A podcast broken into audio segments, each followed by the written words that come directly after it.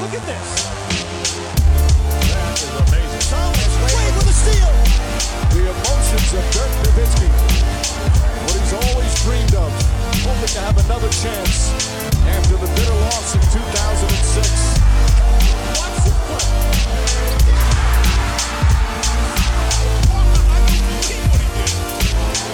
That is amazing.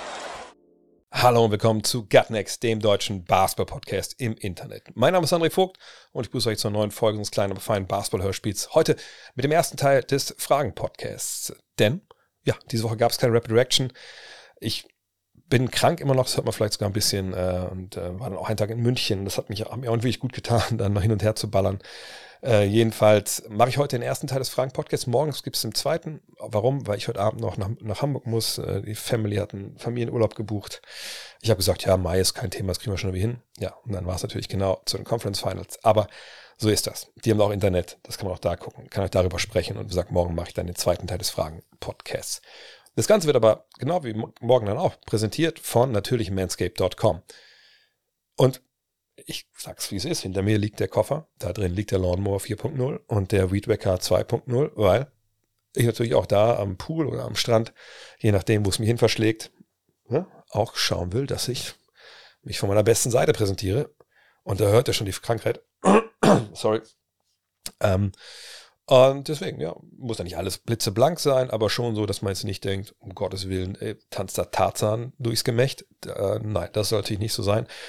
Von daher, wenn ihr denkt, oh, stimmt, ich fahre dieses Jahr auch noch in Urlaub, oh, es geht auch an den Strand, puh, also vielleicht kann man die denn auch kaufen, diese Dinger, von denen er spricht? Ja, kann man. Auf manscape.com ähm, ne, mit dem Code NEXT20 NEXXT 2. nicht, nicht 2.0, NEXXT 2.0 gibt es 20% auf alles, 30 Tage Geld zurück Garantie und Free Shipping. Von daher, ich kann es euch nur empfehlen, checkt aus vom Urlaub, wenn ihr merkt, oh geil, behaltet es. Und wenn ihr denkt, oh nee, habe ich mehr versprochen, schickt das da wieder zurück.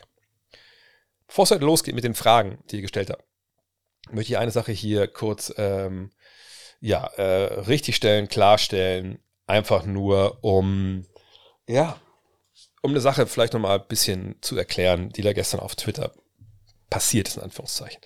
Ich habe ähm, einmal ein Video äh, geteilt von JJ Reddick, der sehr äh, emotional gesprochen hat über Ja Morant, ne, die Geschichte mit der Waffe, dass er jetzt wieder erwischt wurde in einem Social Media Video. Das heißt, erwischt wurde. Er wurde einfach nur live rausgeballert, Social Media Video, wo er wieder eine Waffe hält. Naja, und Reddick hat sich da, äh, sagt, sehr emotional geäußert darüber, dass er denkt, dass viele Menschen jetzt übrigens versuchen, äh, oder nicht versuchen, sondern die fordern für Ja Morant eben eine lange, lange Sperre, halbe Saison, ganze Saison. Und ähm, er äußert sich dazu und sagt, also ich verstehe nicht ganz, wie wir in einem Land, wo wir eine Massenmorden haben mit, mit, mit Waffen, wo wir äh, Politiker haben, die sich hinstellen und sagen, hier ist meine Weihnachtskarte, hier ich und, meine, äh, hier ich und mein Sturmgewehr mit meiner Familie, ne, wo, wo Waffenbesitz ähm, einfach ganz groß geschrieben wird und, und wo viele einfach für eintreten, wie wir da jetzt bei einem 23-Jährigen, der zweimal Waffe hochgehalten hat, da jetzt fordern wollen, dass wir dessen Karriere quasi kaputt machen. Ähm, das habe ich auch geteilt, weil sich viele von den Sachen, die er gesagt hat, mit denen gedeckt haben, was ich der im Fragenstream gesagt habe am Dienstag, habt ihr vielleicht ja noch im Ohr. Äh, darunter gab es dann schon diverse Diskussionen und dann habe ich gestern nochmal einfach ein, weil ich dachte, hey, es gab doch andere Typen, die schon mit Waffen posiert haben aus der NBA und dann habe ich dann ein Foto direkt gefunden von Chris Kaman in, in Dieber Nationalmannschaftshose, wie er mit zwei Sturmgewehren posiert. Habe dann nur das gepostet und geschrieben, so, das lasse ich einfach mal kurz hier. Einfach weil ich zeigen wollte, naja, er ist nicht der Erste, bei dem was passiert ist, Jamarant, aber auch wahrscheinlich bei Cayman hat das damals irgendwie niemand interessiert. Ähm, und dann hat sich dann nochmal eine, eine andere Diskussion und eine ganz ähnliche Diskussion entfacht und ähm, einige Leute haben mir vorgeworfen, ich würde ein politisches Statement machen oder solche Geschichten. Ähm, deshalb wollte ich auch kurz erklären, wie ich die, das Ganze sehe, weil, glaube ich, nicht, nicht alle, die auf Twitter unterwegs sind, zum Beispiel den Fragenstream gehört haben oder das, was ich vor ein paar Wochen schon mal beim ersten Fall von Morans ja, Waffen, öffentlicher Waffenliebe, äh, was dazu erzählt hat. Von daher jetzt einmal ganz schnell. Ich möchte eine Sache auch vorwegschicken. Ich bin der Meinung, dass äh, Ja Morant sanktioniert werden sollte. Die Frage ist halt wie, die Frage ist von wem. Ähm, das ist das allererste. Das zweite ist, um kurz den Leuten mal ein bisschen gegenzureden, die denken, ich wäre jetzt ein Waffennah, der zu Hause ein paar Knarren im Schrank hat, illegal. möchte ich kurz äh, drei kleine Geschichten erzählen. Ich war Austauschschüler in den USA 1990, 91. Ich war in äh, Jumpertown, das ist bei Boonville, das sind anderthalb Stunden, ähm, ich glaube Süd, ja, südöstlich von Memphis. Ich bin damals hingeflogen, ne, erst nach Detroit, mit 16 war ich da, äh, dann nach Memphis und dann nach Tupelo, so ein kleiner Regionalflughafen, Geburtsort von, Elvis Presley, vielleicht weiß das der eine oder andere. Und da wurde ich abgeholt von, ähm, ja, einem Ehepaar in einem Pickup-Truck, ne, er Trucker Cap, äh, rote, also rot-schwarzes Flanellhemd, wie man sich so vorstellt, wenn man so ja, über den US-Süden halt spricht. Wir kamen nach Hause und ähm, das erste, was mir aufgefallen ist, die haben die Tür nicht aufgeschlossen, sondern die Tür war offen. Das war ein Haus, das war eigentlich ein, also eigentlich wirklich nur so ein Rechteck langgezogen, wie so ein Trailer, den ihr vielleicht kennt, so aus so Trailerparks, nur da waren keine Räder dran. Aber es war total äh, Leichtbauweise. Ähm, muss ich vorstellen, war das Grundstück, diese, ja, dieser Trailer ohne Räder stand da drauf, rechts und links 500 Meter plus Wald. Gegenüber war ein Häuschen noch von meinen Gastgroßeltern. Das war schon so ein viereckiges, aber auch Holz. Und daneben so 300, 400, 500 Meter entfernt war so eine Methodistenkirche äh, mit großem Parkplatz. Ähm, so, und da sind wir reingekommen und das erste, was ich sehe, als ich da durch die Haustür komme, und ich dachte erst, okay, krass, nicht abgeschlossen. Ähm, hier ist ja die Welt noch in Ordnung. Das erste, was ich aber links dann sehe hinter der Tür, ist der Waffenschrank. Ich sage, ich bin 16. Ich habe in meinem Leben, mein Opa hat ein Luftgewehr, da haben wir stellenweise, mein Opa auch gerne gewollt hätte, dass wir Schützenkönig werden bei ihm im, im, im Dorf, äh, hat stellenweise im Garten mal so gesagt, Tom, wir können ein bisschen hier, schießen mal auf die Zielscheiben mit dem Luftgewehr und so. Das hatte ich schon mal in der Hand gehabt, aber ich habe noch nie eine wirklich richtige Waffe gesehen. Ah, und da, wenn ich mich richtig erinnere, waren es dann sechs oder acht, in einem, ja, äh, in so einem ganz normalen 80er Jahre Holz Glasschrank. Der Schlüssel steckte vorne, also war es auch jetzt nicht unbedingt auch auf Sicherheit getrimmt, das war auch kein Sicherheitsglas. Und da waren die Knarren und da unten, und da war, ähm, ja, war eine Munition und alles. Und da habe ich so zum ersten Mal ein bisschen geschluckt. Nicht nur ein bisschen, weil man denkt, okay, krass, also ich war noch nie in einem Raum mit, mit einer Waffe, also mit einer scharfen Waffe. Ähm, aber okay, ne, so ist das da. Ähm, wie gesagt, dachte, das, die Tür war ja offen, also so schlimm kann das ja auch nicht sein. Als wir am nächsten Tag dann rüber sind zu meinen äh, Gastgroßeltern, mich da vorzustellen, genau das gleiche. Direkt neben der Tür, Waffenschrank, sechs bis acht Knarren und da waren sogar so Scopes drauf gesch äh, geschraubt, also eine Zielfernrohre, achtfache Vergrößerung etc. Ja, und dann war mir auch klar, warum äh, die Türen da offen waren, weil augenscheinlich Abschreckung da ne, das Mittel der Wahl ist, um da halt sicher zu sein, auch wenn du rechts und links eigentlich keine Nachbarn hast, die irgendwie dir großartig äh, helfen können. Vorgespulen, vielleicht äh, dann äh, ganz am Ende meines Austauschjahres, ähm, bin ich, ich habe Baseball auch gespielt und dann sind wir mit einem Schulbus äh, zum Baseballspiel gefahren. Ein relativ langes Auswärtsspiel, also mussten nur zwei Stunden fahren. Und aber auf dem Weg dahin, ähm, in so einem Waldstück, auf einmal fliegt bei uns ein Reifen ab. So, müssen anhalten, steigen alle aus, suchen so ein bisschen, ne, wo der Reifen irgendwie hingesprungen ist. Äh, war aber auch klar, mit dem Bus fahren wir jetzt nicht weiter. Und dann war aber auch die Frage, was machen wir jetzt? Es war 91, ne, keiner hat ein Handy dabei, waren im Wald, da ging nur der Highway durch. Und dann irgendwann sehe ich aber da so ein Haus und ich muss vorstellen, wir waren alle in unseren Uniformen. Ne? Wir waren die Jumpertown Cardinals. Ähm, dann meinte ich halt, ey, da drüben ist so ein Haus, lass doch da hingehen. Die können doch sicherlich hier das, äh, das Depot anrufen von den Schulbussen da in Boonville, dann schicken die uns einen neuen Bus. Und wollte da hingehen und auf einmal packen mich halt zwei Jungs einfach wirklich so an der Schulter und meinen, ey, bist du wahnsinnig? Auf gar keinen Fall. Was, wenn die direkt die Waffe ziehen und so? Und da dachte ich so, krass, stimmt. Weil jeder einfach die Knarre da hatte.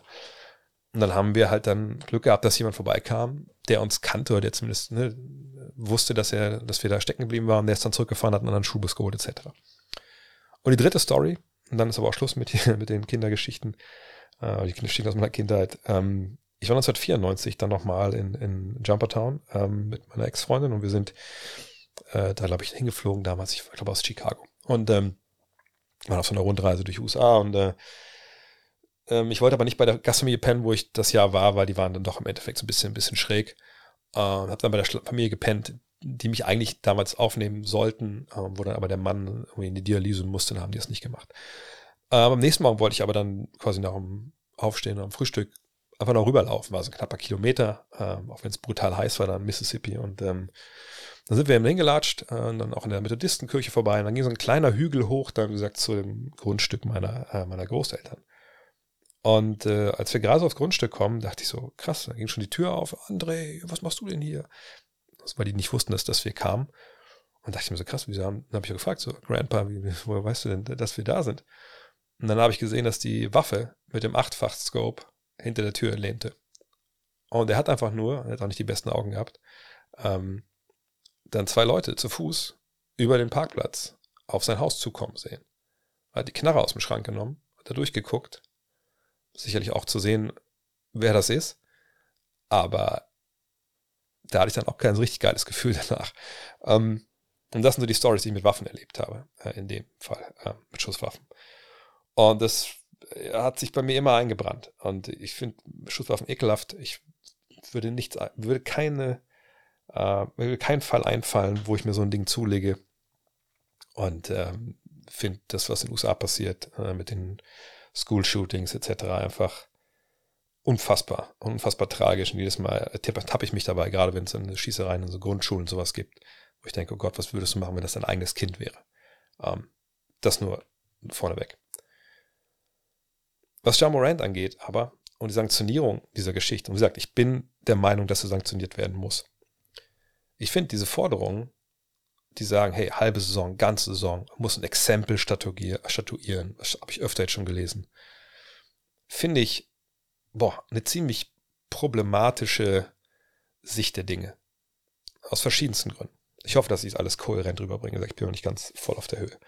Ähm, zum einen das Vergehen selbst. Ne? Ähm, die NBA untersucht das Ganze und ich denke, viele haben gar nicht so auf dem Schirm, was das eigentlich bedeutet, dass sie untersuchen. Ne, wir haben jetzt zweimal ein Video gesehen, einmal damals ne, in Colorado, einmal jetzt. Ich weiß nicht, ob es in Colorado jetzt ein total privates Setting war, ob es entweder er und seine Jungs waren da in diesem Stripclub oder ob da auch andere Menschen waren.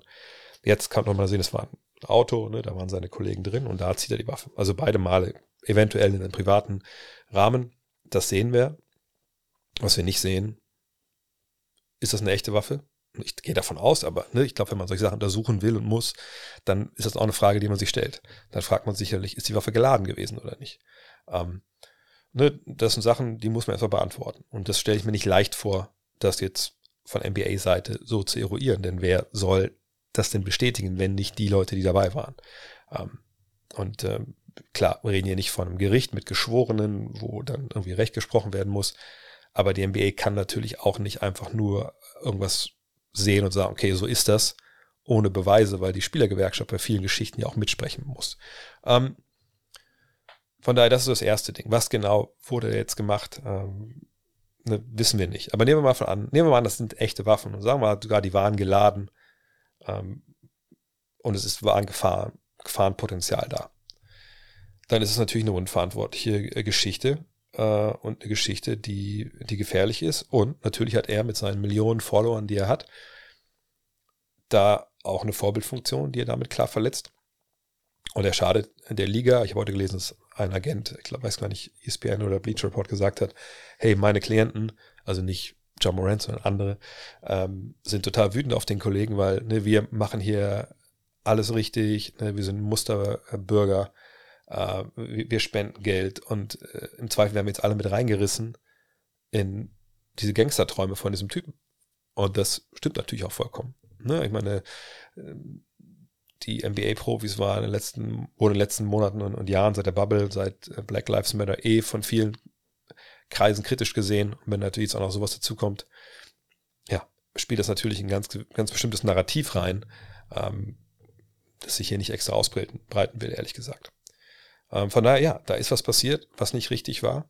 Ähm, da ist auch eine gewisse, da schwingt so eine gewisse Scheißegal-Einstellung mit, weil man ja auch sagen muss, naja, er war ja schon äh, suspendiert. Und das jetzt öffentlich zu machen, auch wenn es nicht ein eigenes Social-Media-Ding war, das ist ja einfach auch so was nach dem Motto, ja, ihr könnt mir gar nichts, fickt euch alle, ich ziehe mein Ding hier durch. Ne, die, die, Entschuldigung, die jetzt kam, die war natürlich auch bodenlos äh, und, und, äh, und schlecht. Ähm, aber was, was muss daraus jetzt folgen? Das ist ja die große Frage. Und ich glaube, worauf man da immer gucken muss, ist, was gibt es, also in welchem Bereich bewegen wir uns? Und wir bewegen uns ja ehrlich gesagt in einem ziemlichen Graubereich, weil es wurde gegen kein Gesetz verstoßen. Ne? Gleichzeitig war es natürlich, und ist es moralisch, ne, für uns, die wir vielleicht auch ein bisschen europäischer denken, auch ziemlich, ziemlich krass da passiert ist. Gleichzeitig ist es in den USA eben nicht so ziemlich krass für viele, viele, viele Menschen, was da passiert ist, weil die sagen, naja, Waffen gehören für mich dazu. Das ist mein Leben. Ne, ähm, und jetzt, was macht man jetzt als, als Liga? Und ich finde es unglaublich schwer ähm, zu bewerten, was da jetzt die richtige Sanktion ist. Weil man muss ja sehen, was die Intention von dem, was man da jetzt macht. Ähm, ist es einfach eine Strafe nach dem Motto, oh, du hast Scheiße gebaut, wir hauen jetzt eine rein, äh, damit es weh tut. Damit du bestraft wirst. So. Das ist eine ziemlich archaische Sicht der Dinge, mit der ich relativ wenig anfangen kann, ehrlich gesagt. Ne? Ähm, ich denke eher, dass wenn eine Bestrafung ausgesprochen wird, dann müsste es eigentlich eine sein, die zum Ziel hat, dass das nicht mehr passiert und eben eigentlich nicht nur durch Abschreckung, das tut weh und das Gefühl will ich nicht mehr haben, also wie wenn man, was weiß ich, was auch, was auch eine scheiß, ehrlich gesagt, eine scheiß Methode ist, wenn man einen Hund einfach, äh, wenn er auf den Teppich pisst, hinten einen raufhaut, damit, das, damit er merkt, okay, wenn ich hier pinkel, dann kriege ich einen drauf. Ich glaube nicht, dass das der richtige Weg ist, um Lebewesen stellenweise Dinge beizubringen und auch keinen Menschen. Ähm, sondern ich finde, der Ansatz ist eigentlich eher, dass man natürlich ein Bewusstsein schafft dafür, wie scheiße das ist, was da gemacht wurde, und dann halt eine Besserung herbeiführt und hilft bei der Besserung und hilft, dass es eben nicht dieses Counseling ist, nach Motto, ich war zwei Tage da, lag ein bisschen am Strand rum und dann lasse ich mir von ChatGPT hier eine Entschuldigung schreiben und dann geht's weiter. So, ne? Denn so augenscheinlich ist es ja bisher gelaufen. Die Frage ist natürlich, wann, wie erreicht man diese Geschichte, dass es dann besser wird? Und klar, ähm, natürlich geht es vor allem ums Geld. Ne? Und wie, wie kann man ans Geld gehen ähm, bei so Akteuren, indem man sie natürlich suspendiert. Das ist ja dann, ne, pro Spiel wirst du ja in der Regel bezahlt und dann, wenn du zehn Spiele verpasst, dann wird eben, ja, wird zehn 82. deines Jahresgehalts, wenn dann halt einbehalten. Ähm, die Frage ist halt, wie lang soll so eine Sperre sein? Ähm, wir hatten gerade einen anderen Fall in der NBA mit Miles Bridges, wo die Strafe für meine Begriffe puh, dann schon ziemlich, ziemlich kurz ausfiel. Wenn wir überlegen, dass das jemand ist, der seine Frau oder seine Kindsmutter ge ja, geschlagen hat, brutal geschlagen hat, ähm, der nicht verurteilt wurde, aber wo man natürlich sagen muss, das war ein Verbrechen. Ähm, und wenn wir das mit als Maßstab sehen und dann Leute fordern, hey, der muss ein halbes Jahr, ein ganzes Jahr rausgeholt werden, rausgestellt werden, dann muss ich sagen, verstehe ich nicht ganz, wie man zu diesem Schluss kommen kann, dass das eine gerechte Bestrafung ist für John Morant, wenn auf der anderen Seite irgendwie Miles Bridges da mit, mit diesen, was waren es, 30 Spiele oder was, äh, da wegkommt. Und dann das auch noch angerechnet wird zur Hälfte, ne, weil er jetzt Jahr nicht gespielt hat. Ähm, von daher, ich, ich bin sehr gespannt, was die NBA dort, dort, dort macht. Ähm, aber wie gesagt, dieses ihn jetzt verteufeln wollen, ehrlich gesagt, ich, also ich verstehe schon, welcher, welche Richtung das kommt. Aber ich verstehe nicht, wie man zum Schluss bekommen kann, dass das, was er da jetzt tut, ähm, zum Beispiel diese Vorbildfunktion nochmal. Ne? Ja, das ist jemand, äh, es gibt Massen, äh, es gibt Mass-Shootings in den USA, ähm, Waffenkultur. Wenn jetzt Kinder so einen sehen wie den Typen, der macht alles nur noch schlimmer. Naja, also macht er es besser? Sicherlich nicht. Aber jetzt isoliert diesen Fall Jamoran zu sehen und die ganze Kultur der USA, und ich meine noch nicht mal die NRA oder so, ähm, ne? also diesen ganzen, diese ganzen Gun-Kult, Gun-Cult und diese, diese Waffenkultur, die jetzt runterzubrechen auf einen einzigen Spieler, der zweimal da eben im Social Media eine Waffe hochgehalten hat, das finde ich schon ein bisschen abenteuerlich, wenn ich ehrlich bin. Wenn man sieht, was in den USA äh, Phase ist. Ne? Also ist für mich so ähnlich wie so Diskussion, ja, ja, äh, Ballerspiele ne, sorgen dafür Amokläufe. Ne? Da wird dem eine Sache rausgesucht, wo es irgendwie so eine halbwegs logische Verbindung geben könnte und dann haut man die einfach raus, ohne nachzudenken. Und wenn wir überlegen, sag in den USA, du kannst dir in jedem Scheiß, ja, äh, Sportladen, wenn du wieder kannst, du, Sport ist übertrieben, also sind ja diese Best Pro Shops, ne, diese Läden so für äh, Angeln, äh, Jagen, Outdoors. Ne? Da kannst du dir eine Knarre holen. Du kannst bei jedem Walmart kannst du dir eine Knarre holen. In manchen Bundesstaaten brauchst du ein bisschen mehr äh, ne, Ausweise, ein paar brauchst du ein bisschen weniger. Ne, du kannst zu welchen Gun-Shows gehen und kannst dir eine Knarre kaufen, ohne dass du dich ausweist. Du kannst dir ein Sturmgewehr holen. So.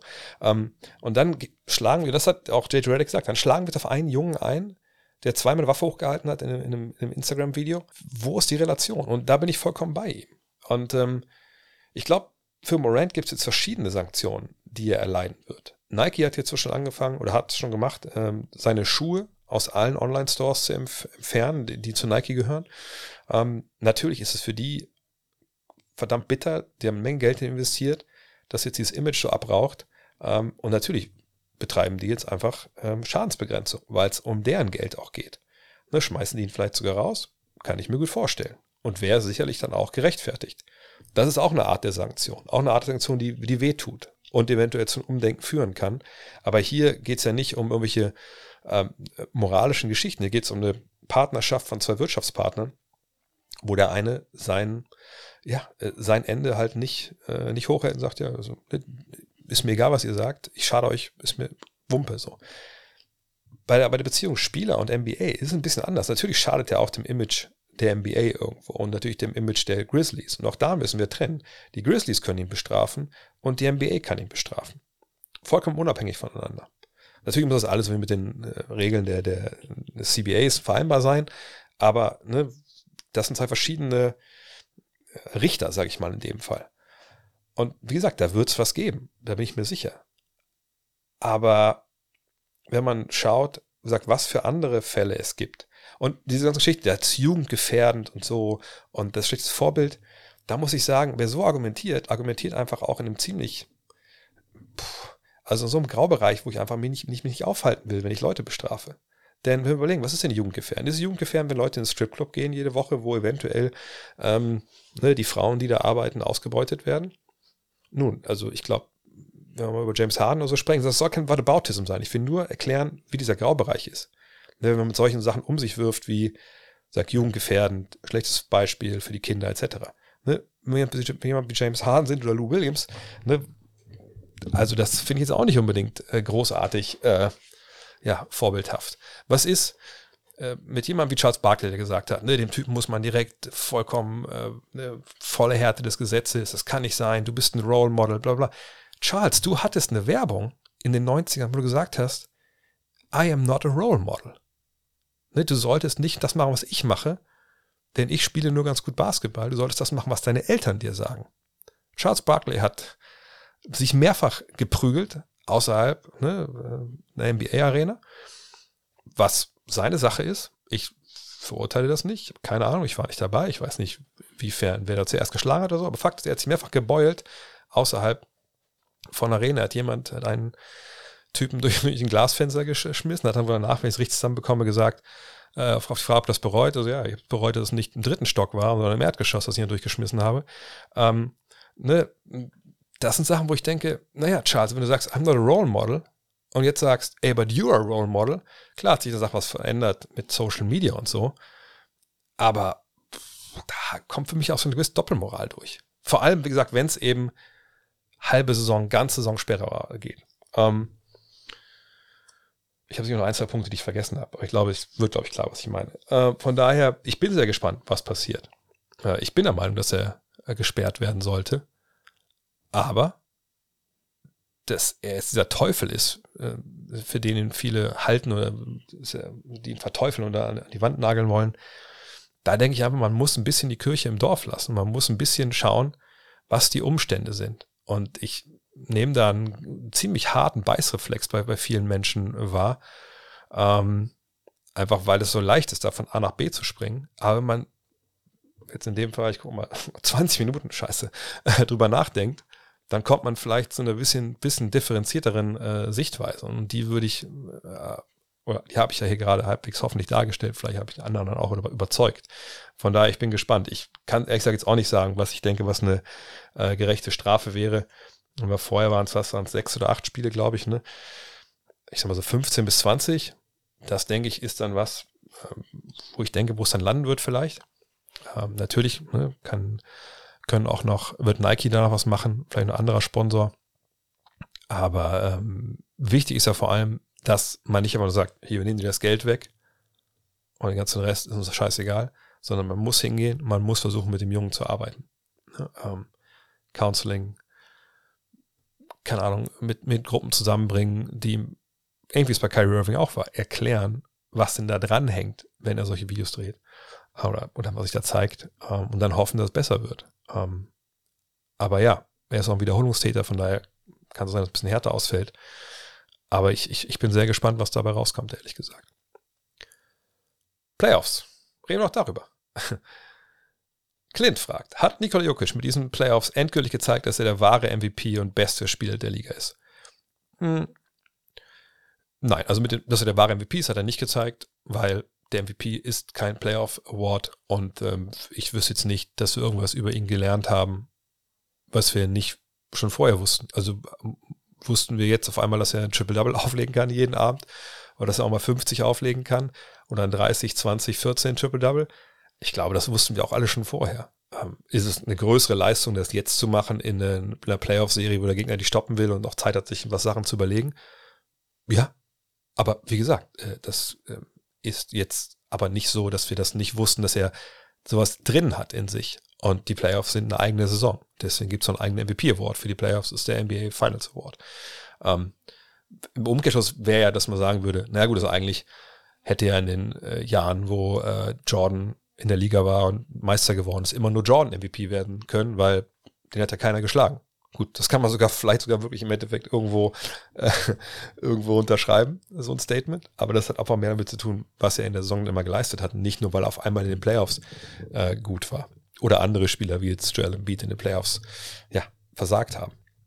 Nein, er ist der beste Spieler der Liga. Ich glaube, das können wir jetzt sagen, wenn es darum geht, dass man jetzt irgendwie argumentiert, naja, er hat den Gürtel wenn ihn vorher Janis hatte zum Beispiel, hat er jetzt von Janis genommen, ja, oder von Embiid, je nachdem, wen ihr da jetzt vorher vorne hattet. Aber ja, da gibt es momentan, glaube ich, keine zwei Meinungen. Der beste Basketballer, ich würde auch sagen, der Welt momentan ist Nikola Jokic. Punkt. Da war er vorher auch schon sehr, sehr nah dran.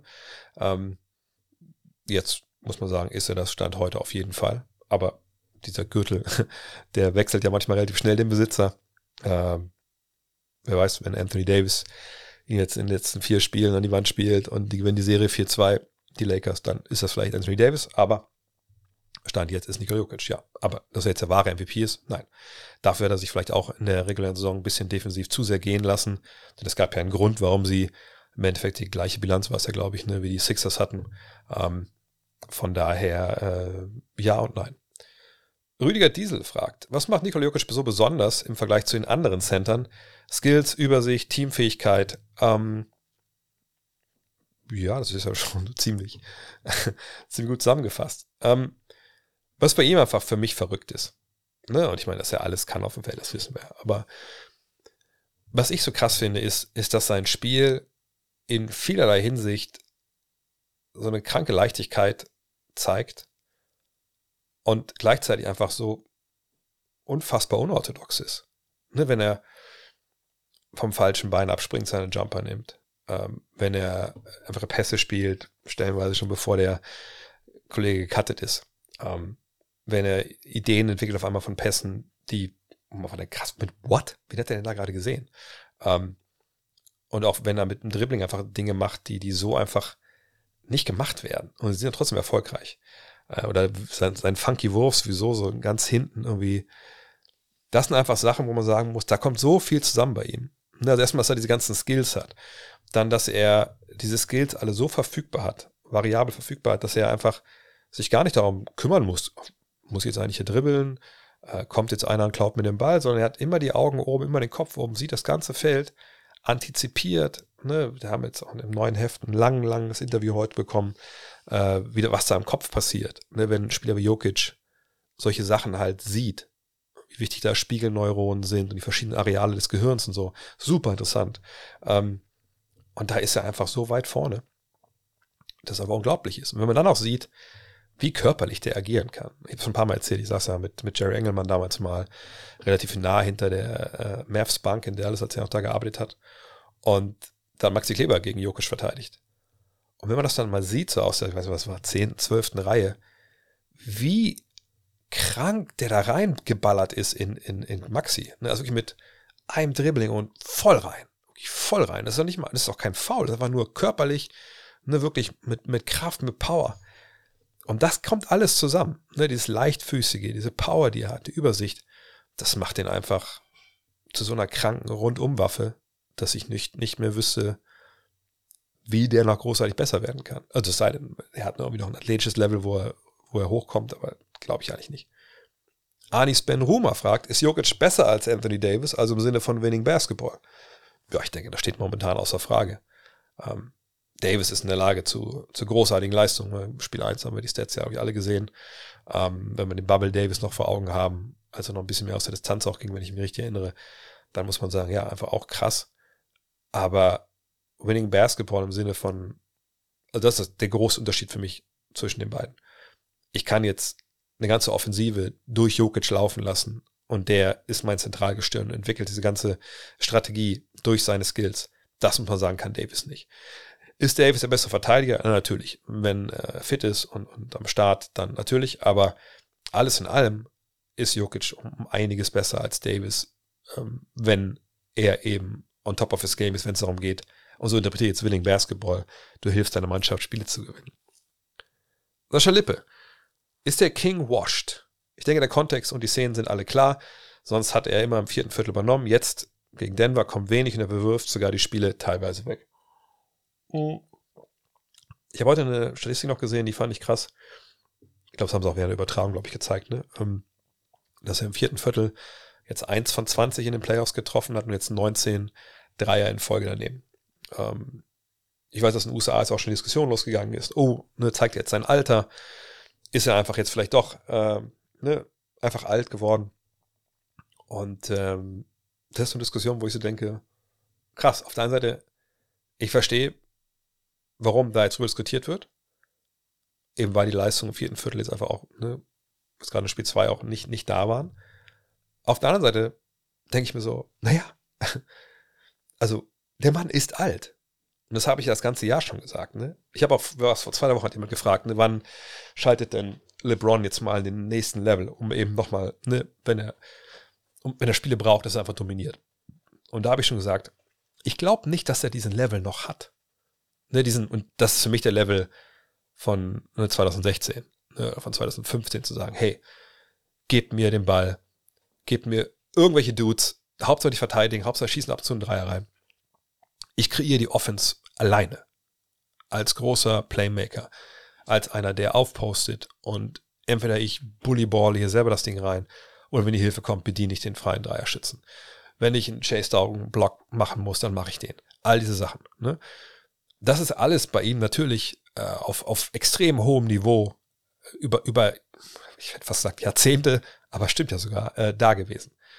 Aber dass diese Dinge dann mit Ende 30 irgendwann nicht mehr auf dem allerhöchsten Level, und wir reden ja hier von den Conference Finals, ne, viertes Viertel, da sind, das muss ja eigentlich jedem klar sein. Also ich glaube, also ne, ganz ehrlich, wenn jetzt einer sagt, ich meine nicht den Sascha, sondern Leute sagen, ja, also versteht sich der am Wochen, dass er am Ende müde wird. Das kann doch nicht sein, das ist doch LeBron James. Ich, dann ist es natürlich ein Testament, wie krank der abgeliefert hat, die letzten äh, 20 Jahre.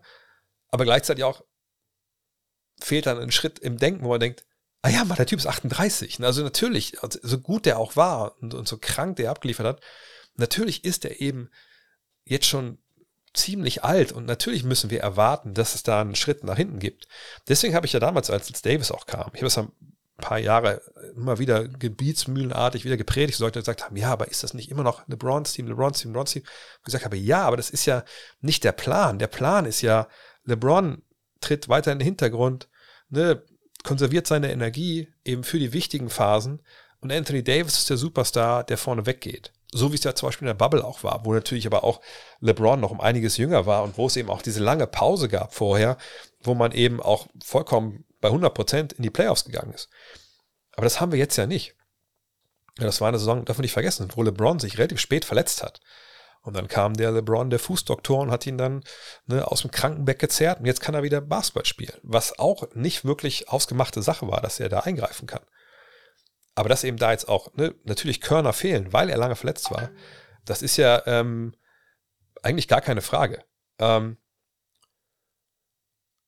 und wenn man das jetzt, glaube ich, weiß und dann sieht, was zum Beispiel auch gestern in Spiel 2 passiert ist, ne? wenn er dann lange gegen Jokic auch verteidigen muss.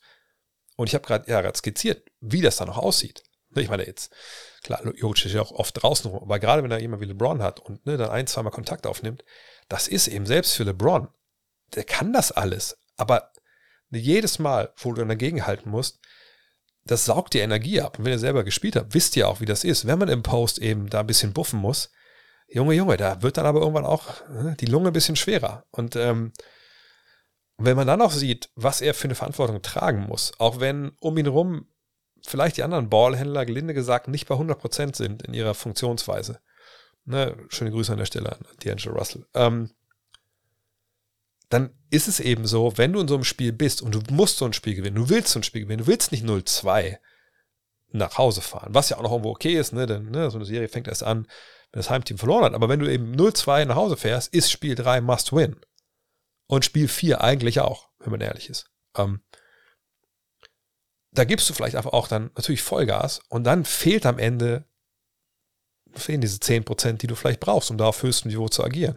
Und wenn ihr euch erinnert an die ersten zwei Runden, da hat er ja schon auch sich immer mal wieder ne, schön die Seite gestellt, Austin Reeves machen lassen, etc. Äh, und hat sich wirklich grandios da die, die Zeit eingeteilt. Aber das ist, glaube ich, jetzt nicht möglich oder es, es funktioniert nicht so. Und dann ist am Ende eben ja einfach die Luft so ein bisschen raus, im wahrsten Sinne des Wortes. Und eine Geschichte, glaube ich, ältere Spieler auch, was äh, jeder, glaube ich, dann so mitbekommt irgendwann mal. Das wird bei LeBron James nicht anders sein, nur auf einem anderen Level natürlich. Der Kopf denkt noch, dieser Dank, wo er den Ball verliert zum Beispiel. Der Kopf denkt, alles klar. Und dann aber, aus irgendwelchen Gründen, klappt es halt nicht. Ne? In dem Fall, Ball rutscht ihm aus der Hand.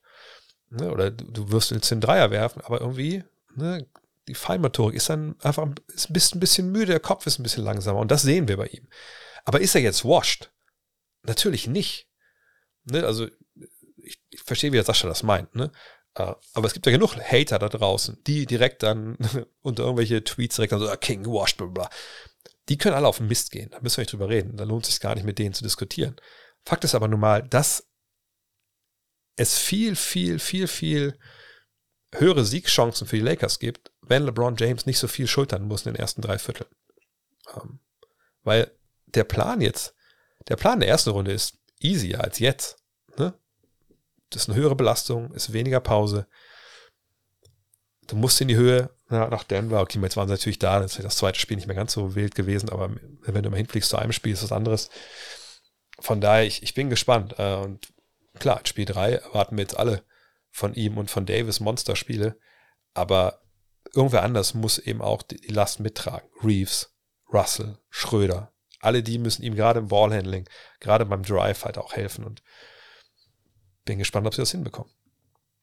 Tony Howard fragt, wie erklärst du dir diese Phasen, in denen Jason Tatum offensiv manchmal nicht präsent ist? Ähm, gegen Philly erst diese, erst, erst diese ersten Viertel, wo rein gar nichts fällt, dann das vierte Viertel gegen Miami auch ohne nur einen Wurfversuch in einem engen Spiel. Bei einem Talent wie ihm, der den Anspruch hat, ein Franchise-Player zu sein, ein Phänomen, das ich in der Form, glaube ich, noch bei keinem anderen gesehen habe. Ja, fällt mir auch schwer, da ähm, einen Vergleich zu finden. Und ich habe letztens im Fragenstream auch mal das Game Log angeguckt von all seinen Playoff-Partien. Und da haben wir in jedem Jahr verschiedenste Partien, wo es einfach, ja, wo man denkt, krass, da war der einfach nicht wirklich da. Ähm, und jetzt war nicht immer der gleiche Trainer da. Deswegen, ich will auch nicht auf Joe Missoula einhacken hier. Aber wenn wir uns erinnern, vergangenes Jahr auch unter Imo Doka, gab es immer mal wieder, ne, gerade auch zum Saisonbeginn, die Sachen, oh ja, offensiv, Ne, das ist dann so ein bisschen passend Brown und er zusammen. Äh, sagt, Ole Freak schreibt ja immer von der Clocked Toilet Offense. Und die Frage ist ja, man sieht, okay, der wirft, wirft nur einmal auf den Korb da im vierten Viertel. Dann fragt man sich natürlich, okay, woran liegt das? Liegt das jetzt an ihm? Ne, wirft er einfach nicht? Macht er dann die richtigen Basketball-Plays und macht er nicht die richtigen Basketball-Plays? Kriegt er den Ball eigentlich genug? werden genug Plays gelaufen oder kommt er in genug Situationen rein, wo er einfach werfen soll und dann passt er den Ball weiter. Das müsste man sich mal genau angucken. Ähm, vom Gefühl her, wie ich es gesehen habe, ich habe es ja auch kommentiert da in Spiel 1, ich finde, es ist keine Offensive von Boston, die gewisse Sachen erzwingt. Konnte, also ne, schon manchmal schon, aber nicht irgendwie also es ist nicht so wie bei Miami, wo du sagen kannst, okay, wir wissen, wie die spielen, wir wissen, wo der Ball hingeht, wir wissen, was die da machen. Das Problem ist dann einfach nur, die haben immer zwei, drei Optionen und treffen in der Regel die richtige Entscheidung. Dann lebst, musst du vielleicht damit leben, ob die das Ding jetzt treffen oder nicht. Aber so richtig verhindern kannst du es halt nicht.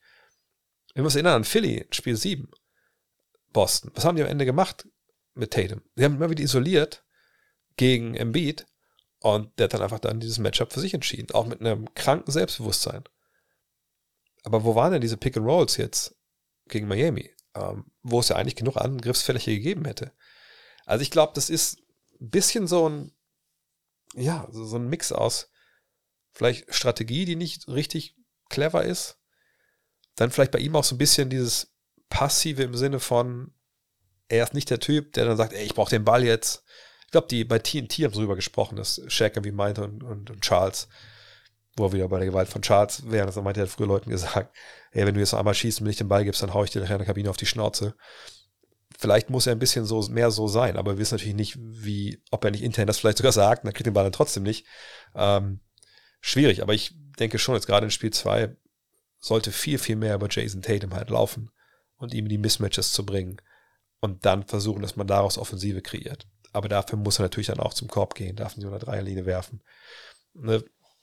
mal gucken. Ich, ich, ich bin gespannt. Aber ich sehe das nicht nur bei ihm den Fehler, ich sehe den Fehler auch bei der, bei der Strategie offensiv. Olli fragt, warum wurde Pritchard, also Peyton Pritchard, so viel aufs Feld geschickt in Spiel 1? Ist jemand verletzt oder war das ein Versuch gegen äh, Gabe Winston? Äh, kann man, glaube ich, relativ schnell beantworten. Äh, Joe Missoula hat gesagt, naja, er wollte halt äh, Pritchards Wurf und seinen Pick-and-Roll-Offense reinbringen, ähm, damit ja, einfach ein anderer Look entsteht. Aber als er drauf war, das war ja der klare Zielspieler dann aller Offensivbemühungen. Und da hat man mal ganz gut gesehen, dass so Plus Minus da gar nicht so die große Aussagekraft halt äh, manchmal, manchmal hat. Ähm, ich glaube, er war dann nur bei minus drei. Ich habe zwischendurch mal drauf geguckt, ich weiß nicht, was am Ende dann war. Ähm, aber Pritchard bin ich mir sicher, sehen wir in Spiel zwei eher nicht. Ähm, ne, da muss man vielleicht auch ein bisschen größer gehen. Ähm, weil wenn du Jimmy Butler so jemand anbietest, und Pritchard ist ja jemand, der gibt Gas und ne, der lässt sich auch nicht hängen, aber der ist einfach zu klein. Also wenn, der hat nicht genug Power für einen wie, wie Jimmy Butler. Von daher, ich glaube, so eine Schwachstelle defensiv kannst du dir eigentlich nicht erlauben, wenn du auch so, so viel switchen willst. Von daher, es war ein Versuch, sicherlich nicht der richtige, da sind wir mal ehrlich. Aber ähm, ja, mal schauen, was da äh, jetzt in Spiel 2 kommt. Ich bin sehr gespannt heute Nacht. Aber jetzt kurz ein Timeout. kommt zusammen. Ich muss euch was erzählen. Und ich, ich glaube, viele werden aufatmen. Ähm, es beginnt ein neues Zeitalter hier bei God Next, was meine technische Ausrüstung angeht. Ähm, und zwar, ich bin seit jetzt offizieller Partner von äh, Elgato. Kennt ihr vielleicht schon, ich habe die, die, die Lampen von denen. Äh, ich habe auch das äh, Stream-Deck von denen.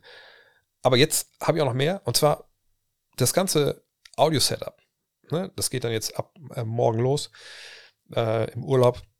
Kommt jetzt auch von Elgato. Aber weil ich gesagt habe, come on, ich will jetzt einfach eine, eine One-Stop-Lösung, ähm, die einfach funktioniert, die ich auch mit auf Reisen nehmen kann und wo ich mich um nichts kümmern muss. Ja, wo ich äh, Störgeräusche rausfiltern kann. Ne? Großes Thema hier. Ähm, ne, wenn ich dann Interviews mache, auch dann jetzt remote wieder demnächst, dass ich alles auch haarklein einstellen kann, ne? Lautstärke etc. pp. Und natürlich auch bald wieder für die Gaming-Streams, die ich machen möchte. Ähm, das alles kann eben Elgato. Ne? Das sind vor allem die Wave-Produkte. Ich habe das äh, Wave DX, das ist das neue ähm, XLR-Mikrofon. Und das ist einfach, ich schließe einfach an mit der XL, mit dem ähm, XLR-Buchse, mit der XLR-Buchse, ich kann gar nicht mehr reden heute, mit dem Wave XLR schließe ich einfach an, äh, an, an meinen Laptop und dann, dann es halt los. Und die haben einfach, was sie einfach geil machen, ist die Software. Ne? Ähm, einfach, du kannst so viel anstellen mit dem Audiosignal, was ich dann da habe. Ne? Ich kann da das alles noch anpassen. Ich möchte gar nicht mit den ganzen Details äh, ähm, langweilen. Aber ich freue mich auch brutaler drauf. Ne? Weil ich hatte stellenweise schon mit dem Wave gearbeitet, äh, wenn ihr bei, ähm, also mit dem Wave 3, wenn ihr euch erinnert, wenn ihr hört bei, bei Hall of Game, da die anderen Kollegen haben ja auch schon die Wave ähm, 3 Mikrofone. Das wird richtig, richtig gut. Ähm, ich glaube, es gibt auch einiges im Angebot da gerade. Den Link haue ich euch in die Kommentare, wenn ihr selber denkt, hey, ich fange jetzt auch mal mit Podcasten oder das wieso denn nicht mal so ein cooles Mikro auch für irgendwelche Zoom-Konferenzen oder so. Ich freue mich was brutal, dass ich jetzt Elgato äh, da an Bord habe und werde öfter was von denen hören. Und wie gesagt, direkt aus Coastern auch, wo ich dann einfach mein Setup aufbauen werde. Hinter mir mein Kanal Trolley ist voll mit der Technik. Ich, ich freue mich. Ich glaube, man merkt das auch so ein bisschen. Ich bin auch ein Technik-Nerd. Was soll ich sagen? Aber weiter im Text dann hier mit der nächsten Frage von Geo Gnostus. Hältst du Grumpy Old Popovich noch für den richtigen Coach dieser neuen Spurs-Generation? Kann ich auch kurz beantworten. Ja, auf jeden Fall. Warum sollte ich das nicht? Ähm, Pop ist, glaube ich, äh, jung geblieben. Das ist jemand, der nicht so Bobby Knight-mäßig da Seitenlinie steht und ähm, oder stand, muss man ja sagen, bei ihm. Äh, und den dann irgendwann die moderneren Zeiten, noch nicht mal im Basketball, sondern generell im Leben überholt haben und der dann nicht mehr so richtig wusste, ja, was eigentlich Phase ist und dann eigentlich eher noch strenger und, und noch ja, impulsiver und, und auch bestimmt gewalttätiger geworden ist. Popovic ist ja jemand, der, der einfach jung geblieben ist. Der, einen Höllenrespekt von allen seinen Spielern bekommt, auch immer noch. Ähm, der sich taktisch immer wieder anpasst, der einen sehr, sehr geilen Trainerstab hat, der immer ein offenes Ohr, eine offene Tür hat. Und für mich ist er nicht der beste, äh, nicht umsonst der beste Trainer, den, den die NBA aller Zeiten hatte. Von daher, ich denke auch gerade mit jemanden wie Wembanyama, wenn er jetzt kommt, ne, der selber auch, habt ihr vielleicht gesehen, ja, ein Tony Parker-Trikot früher gespielt hat als Kind, ähm, der wird ja auch direkten Respekt vor dem haben und wenn jemand keinen Respekt hat, kann er einfach auf die Ringe zeigen, die er da wahrscheinlich zu Hause irgendwo im Keller liegen hat. Ähm, das ist jemand, der einfach, das ist ein Mensch, sagen die, die Amerikaner manchmal. Ähm, von daher, ja, ich bin mir hundertprozentig sicher, dass er noch, die noch erreicht, weil die Message, die er auch immer hatte, äh, wenn ich ich hatte ja für die 2000er Special eigentlich eine Story bei ihm geschrieben, die ja nicht ins Heft kam, ähm, wenn man die Story halt kennt, auch wo er herkommt, dann ist es halt jemand, der auch wirklich, ich, immer noch mit großer Demut an die Sache rangeht und immer auch weiß, er ist für die Spieler da vor allem. Ne, und von daher mache ich mir überhaupt gar keine Sorgen. Marius Bernhard fragt, wie würdest du strategisch die nächsten eins bis drei Jahre an der Stelle der Spurs angehen? Capspace nutzen, dein Team ins Rennen schicken, das um die Playoffs playen spielen kann, damit Wemby früh auf hohem Niveau Erfahrung sammeln kann? Oder weiter schlecht sein, um hoch zu picken? Naja, ich, ähm, ich sehe das ein bisschen von zwei verschiedenen Seiten. Auf der einen Seite, das ist eine junge Mannschaft, ne? ob es jetzt ein Calvin Johnson ist, ob es ein Banyama reinkommt. Die haben ein paar gute Jungs, Devin Vassell, die einfach gut zusammenpassen werden, denke ich, und die Bock haben werden und die auch alle auf der gleichen Timeline ungefähr sind. Vom Alter her. Ähm, da jetzt, jetzt schon Veteranen reinzuholen, also die Geld kostet, dass man generell Veteranen reinholt, um irgendwie das Ganze so ein bisschen mit so einem Korsett zu umsäumen, das finde ich schon sinnvoll, aber das ist jetzt eine ziemlich schlechte Free Agency-Klasse, muss man sagen. Da sind wenig Namen, die wirklich Starpotenzial haben, etc. Äh, von daher würde ich da mal gucken, ob ich da was mache, aber ich glaube eigentlich eher nicht. Sicherlich kann man äh, nachdenken, ob man anderweitig irgendwie nachlädt mit Trades oder so, aber wen sollte man denn da abgeben? Also ich glaube, das erste Jahr ist vielleicht eher jetzt so, mal gucken, was wir jetzt haben, auch mal ein bisschen, ein bisschen schauen und dann ähm, im zweiten Jahr, im dritten Jahr mal gucken, wie schnell auf ein Jahr mal sich akklimatisiert ne, und dann vielleicht sagen, okay, wenn er wirklich so gut ist, wie, wie alle sagen, und er ist in Jahr zwei schon jemand, der ums Orzer-Game mitbuhlt, vielleicht geht man dann hin und versucht wirklich einen Prozess zu akzelerieren äh, und holt dann eben Leute äh, rein per Free Agency. Aber es ist immer die Frage, wer ist da, wer möchte da auch hin, etc.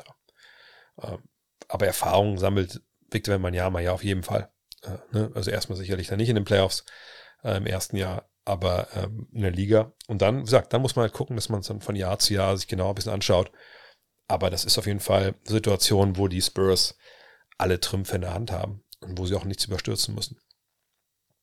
Steffen Kugler fragt, denkst du, dass Jordan Poole getradet wird, sollte Draymond Green bei den Warriors verlängern oder können beide auch weiterhin zusammenspielen nach den Vorfällen der letzten Offseason? Draymond Green hat darüber gesprochen und meinte, naja, das Problem war so ein bisschen, und er ist auch als Faktor ausgemacht, warum sie nicht Meister geworden sind wieder. Ähm, er meinte, er war lange Zeit in der Saison nicht er selbst, weil eben dieser, ja, diese Schlägerei, sag ich mal, dieser Schlag von ihm gegen Jordan Poole noch so nachgewirkt hat. Und ähm, das fand ich erstaunlich. Sie sagte, okay, ich war nicht ich selbst. Ne, ich habe mich nicht getraut, so auf mir rauszugehen, wie es vorher der Fall war. Da gibt es eigentlich immer so ein bisschen von der Warte von Pool gesehen. Wie begegnet man jemanden, der einem auf die Schnauze gehauen hat, tagtäglich auf der Arbeit? Und ähm, von daher hat sich von am Ende auch dann normalisiert, aber dann war es laut Draymond zu spät, als dass das Team die richtigen Habits, also die richtigen äh, eine Angewohnheit entwickelt hätte. Äh, und dann hat man halt eben verloren.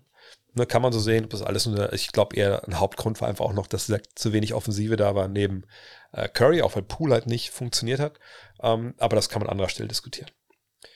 Ich glaube nicht, dass man Pool tradet, wenn man Green verlängert, nur aus dem Grund. Was sein kann, ist, dass man Pool tradet, wenn irgendwo anders ein Angebot reinkommt von einer Mannschaft, die sagt, hey, dessen Aktie ist momentan so im Keller, aber wir glauben daran, dass der auf Niveau agieren kann. Wir holen ihn uns gerne. Wir versuchen halt dann ein paar Spiele abzugeben, die wir vielleicht nicht so, nicht so brauchen, aber wir einfach denken, der hat noch eine Menge Potenzial. Und die Warriors auf der anderen Seite würden denken, okay, wir geben ihn jetzt ab. Ähm, ne, wir wollen vielleicht ein bisschen mehr Flexibilität haben in den nächsten Jahren, was die Kohle angeht, obwohl die sowieso extrem teuer sind. Aber wir brauchen einfach ein paar Veteranen, die hier ne, einfach seriöser Basketball spielen als der Typ. Das kann ich mir vorstellen, aber das muss schon ein ziemlich passiger Deal sein. Ich weiß ja nicht, ob es den unbedingt gibt. Aber das jetzt nur wegen Green und weil die irgendwie sich immer noch nicht grün sind nach einem Jahr, das denke ich ehrlich gesagt nicht. Horst Gärtner. Und das ist eine lange Frage, ich sag's direkt. Eine Frage zu den Knicks. In den aktuellen Gerüchten zu möglichen Trades tauchen derzeit fast immer dieselben Namen auf. Carl Anthony Towns, Bradley Beal, Zach Levine, Damian Lillard. Mich als Knicks-Sympathisanten beschleicht bei der Vorstellung, Carl Anthony Towns und Julius Randle in der Starting Five zu haben, schon ein gewisses Unwohlsein in der Magengegend. Und ob Beal einem jetzt im Herbst seiner Karriere in der Gesamtschau so viel mehr Spacing und Shotmaking gibt als Barrett, naja. Wie siehst du die Namen? Würdest du als Knicks-Manager im Zweifel lieber noch ein paar Monate warten und schauen, wie sich die Dinge bei Kalibern wie Janis, Embiid etc. entwickeln. Die potenziellen Trade Assets sind bei den Knicks in einem Jahr auch nicht groß schlechter als jetzt.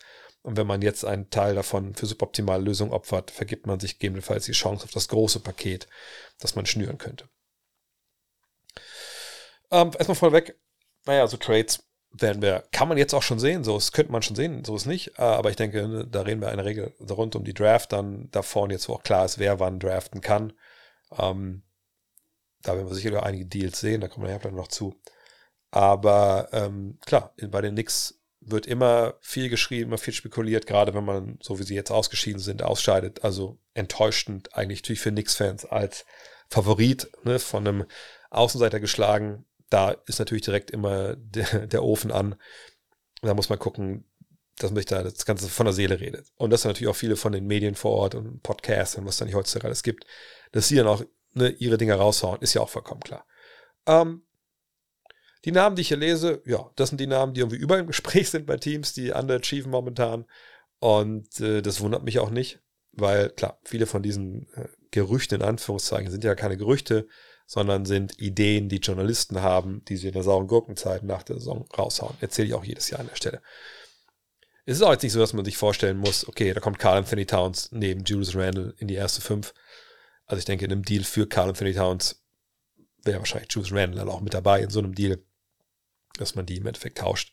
Aber das steht auf einem anderen Blatt, je nachdem, was da halt äh, kolportiert wird. Fakt ist, dass man natürlich jetzt schaut. Es ist nicht so gelaufen, wie man wollte. Man hat underachieved nochmal, also man hat nämlich die, die Ziele äh, erreicht. Was machen wir jetzt eigentlich? Und Leon Rose, der ähm, ehemalige Agent, der jetzt seit ein paar Jahren ja die Fäden zieht, würde natürlich genau schauen, würde natürlich auch mit Leuten sprechen. Ähm, aber ich glaube, wenn man Leon Rose Karriere bis verfolgt hat, mit wem er zusammengearbeitet hat, da würde ich jetzt nicht davon ausgehen, dass der für Kleingeld unterwegs ist. Ähm, natürlich sind Carl Anthony Towns, Bradley Beal, Zach Levine, Dame Lillard All-Stars ähm, und Spieler, die natürlich Qualität haben. Und wenn du die bekommst in einem Vakuum, dann bist du natürlich besser. Die Frage ist halt, was musst du abgeben dafür? Ähm, aber Lillard zum Beispiel sehe ich ehrlich gesagt nicht, weil Jalen Brunson und Lillard, das ist mir definitiv dann schon ein bisschen zu, puh, zu awkward. Und dass man jetzt Jalen Brunson abgibt nach der Postseason, das, also, ich glaube, dann brennt der Garten. Äh, also nicht nur, äh, reden hier von Lautstärke her, sondern brennt der wirklich. Ähm, Bradley Beal hat eine No-Trade-Clause. Äh, ich glaube, der will auch gar nicht weg. Und selbst wenn das Gehalt, würde ich mir nicht ans Bein binden. Ähm, Zach Levine ist ein guter Spieler, keine Frage. Ähm, vielleicht auch zu haben. Mal gucken, was die in Chicago überhaupt machen jetzt diesen Sommer. Aber auch da müsste man sehen, wen man dafür abgibt. Ich glaube nicht, dass das ein Spieler für Tom Thibodeau ist. Äh, Thibodeau der hatte den auch schon mal, wenn ich mich nicht ganz täusche gerade. Ähm, nee, ähm, Towns kann man als Thema vielleicht sehen, aber da kommen wir jetzt dazu, was im zweiten Teil der, oder im dritten Teil der Frage steht hier. Denn äh, Janis Embiid. Also Janis, weiß ich nicht, ob man da jetzt davon ausgehen sollte, dass der irgendwann demnächst weg will. Irgendwie glaube ich das nicht. Embiid ist etwas anderes. Ne? Ich meine, ich glaube es eigentlich auch nicht, wenn ich ehrlich bin. Aber Joel Embiid ist natürlich ein sehr selbstbewusster Mann, der auch gerne mal Sachen sagt, um ein bisschen mal am Boot zu wackeln. Und wenn der jetzt zu einem Punkt kommt, vielleicht nach der Offseason oder während der Offseason, was ich, James Harden geht weg, äh, was weiß ich, was nicht alles passieren kann, da Trainer, ein Trainer kommt, den er vielleicht nicht so geil findet, dass der vielleicht dann in absehbarer Zeit Bock hat auf einen Wechsel, kann natürlich sein. Ne? Aber da jetzt auf irgendwas zu warten, vor allem wenn du Spieler hast, die man traden kann und die ja noch jung sind, ähm, da ist wirklich auch die Gefahr, zu lange zu warten und dann auf einmal ist der Zeitpunkt weg. So, dann musst du die Spieler vielleicht bezahlen, weil sie Free Agents sind, etc. Von daher ist, wir wissen alle nicht, was, was machbar ist und, und welche Trades wirklich diskutiert werden.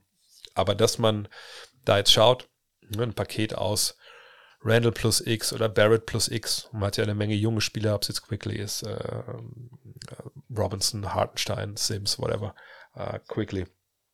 Quickly habe ich schon gesagt, Grimes meine ich. Das ist ja klar, das sind interessante Leute, nur es muss halt passen. Aber die Knicks, denke ich, sind äh, eines der Teams, das durchaus auf jeden Fall sich viele Sachen anhören wird, weil sie wirklich denken, wir sind relativ nah daran, den, den großen Schritt Richtung Conference Finals plus X zu machen. Christian Görbig fragt, sollen die Mavericks ihren zehnten Pick lieber behalten und ein junges Talent ziehen und, den, und diesen Spieler aufbauen oder sollten sie den Pick mit einem Trade-Paket stecken? Das kommt auf das Trade-Paket an. Ne? Also einfach jetzt einen zehnten Pick für einen Spieler zu traden, ähm, der vielleicht ein Veteran ist und besser passt, äh, aber nicht so richtig, keine Ahnung, nicht so hundertprozentig besser macht. Wahrscheinlich keine so gute Idee. Dann würde ich ja den Youngster haben wollen, gucken, was man mit dem machen kann. Allerdings, ihr wisst das, ich habe immer, ich, alles mein Wissen von der NBA Draft, von den Spielern habe ich von Torben Adelhardt und wir haben noch nicht das Big Board von ihm diskutiert, weil es letztes Mal noch nicht gab im Podcast. Äh, von daher weiß ich auch nicht, wer da jetzt an Nummer 10 irgendwelche Mock Drafts den Mavs dazu angedichtet wird. Warten wir es mal ab. Ähm, wenn natürlich mit dem Pick plus, was weiß ich, irgendeinem Spieler äh, plus Tim Hardaway einen richtig guten Flügelverteidiger bekommst, Cam Johnson, dann machst du es natürlich. Aber das wissen wir nicht, deswegen können wir das auch nicht bewerten, die Frage, ehrlich gesagt. Young Wasabi fragt, von den Blazers hört man, dass sie ihren Pick, den dritten, das glaube ich, ne, traden wollen, um Damian Lillard Unterstützung an die Seite zu stellen. Welchen Trade hältst du für realistisch und sollten die Blazers ihren Pick abgeben oder doch eher einen Hochkaräter picken?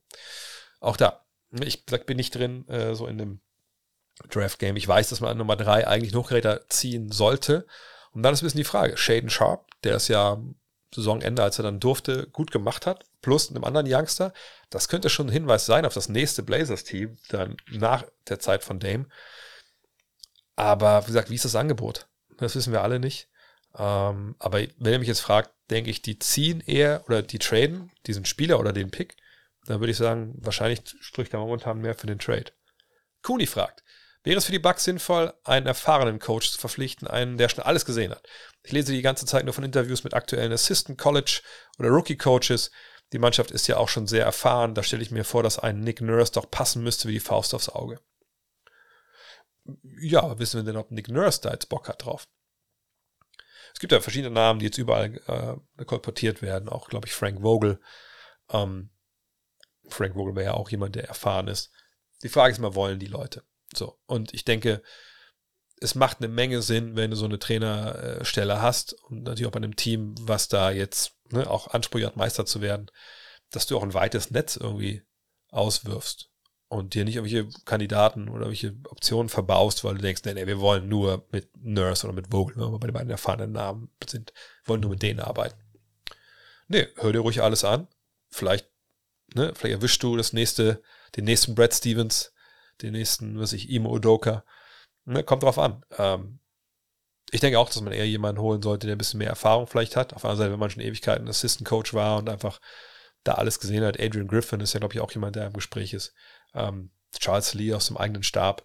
Ne, also von daher, nicht nur, weil jemand jetzt nicht irgendwie äh, Head Coach war, dass er keine Ahnung hat.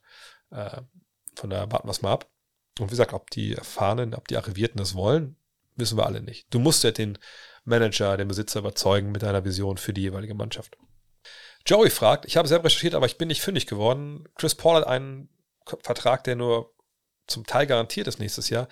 Wie funktioniert das in Bezug auf den Cap Space? Wann wird wie entschieden, ob solche Verträge dann voll ausgezahlt werden? Ähm, ja, es gibt, wenn man auf spotrack.com geht, dann kann man auf die NBA gehen, auf die Teams und auf die Spieler. Wenn die dann eine Spieleroption haben oder halt äh, auch in dem Fall jetzt nicht garantierten Vertrag, dann kann man sehen, wann die Deadline ist.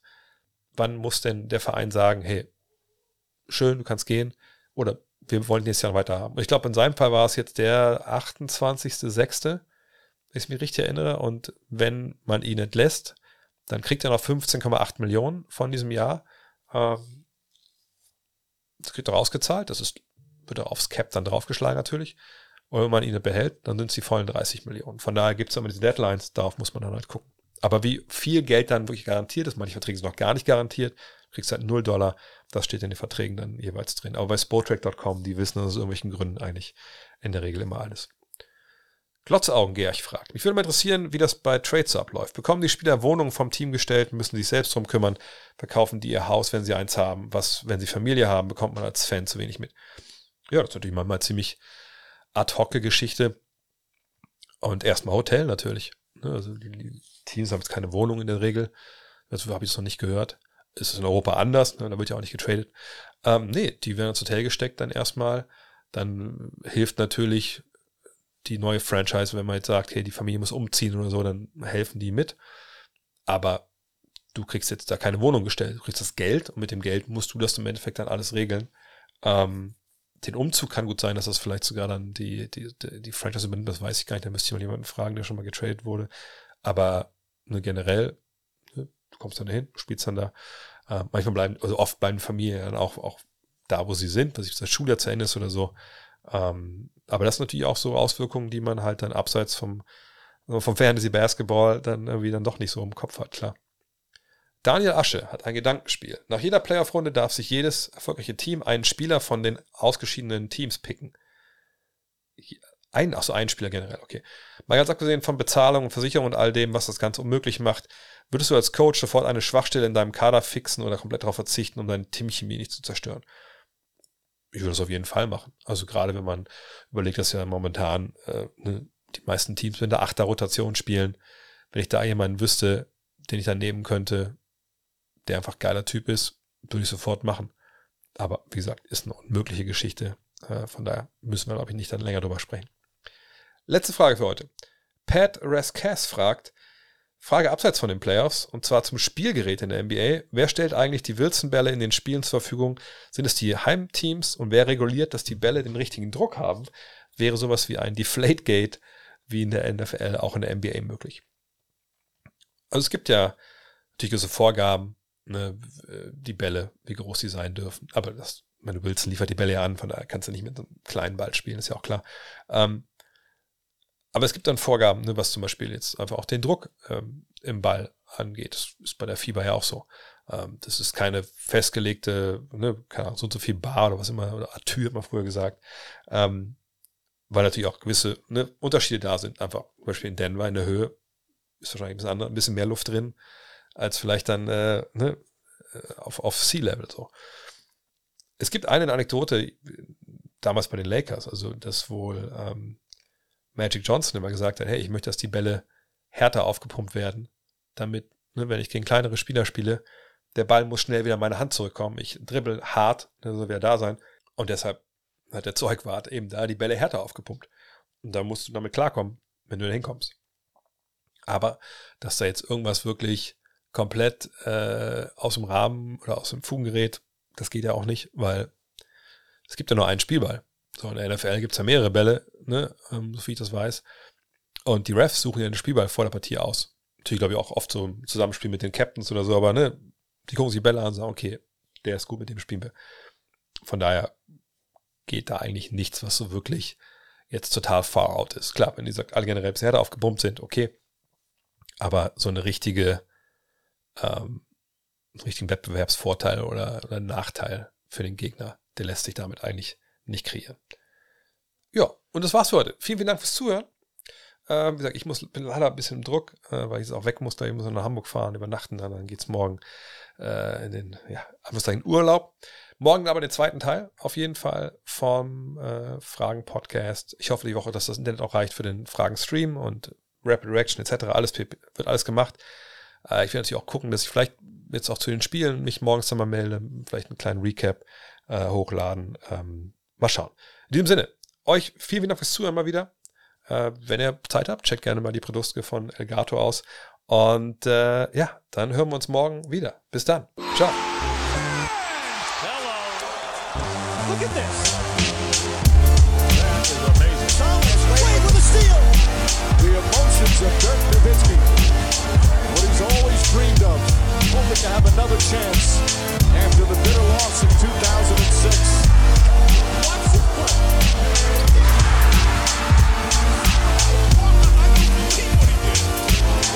That is amazing.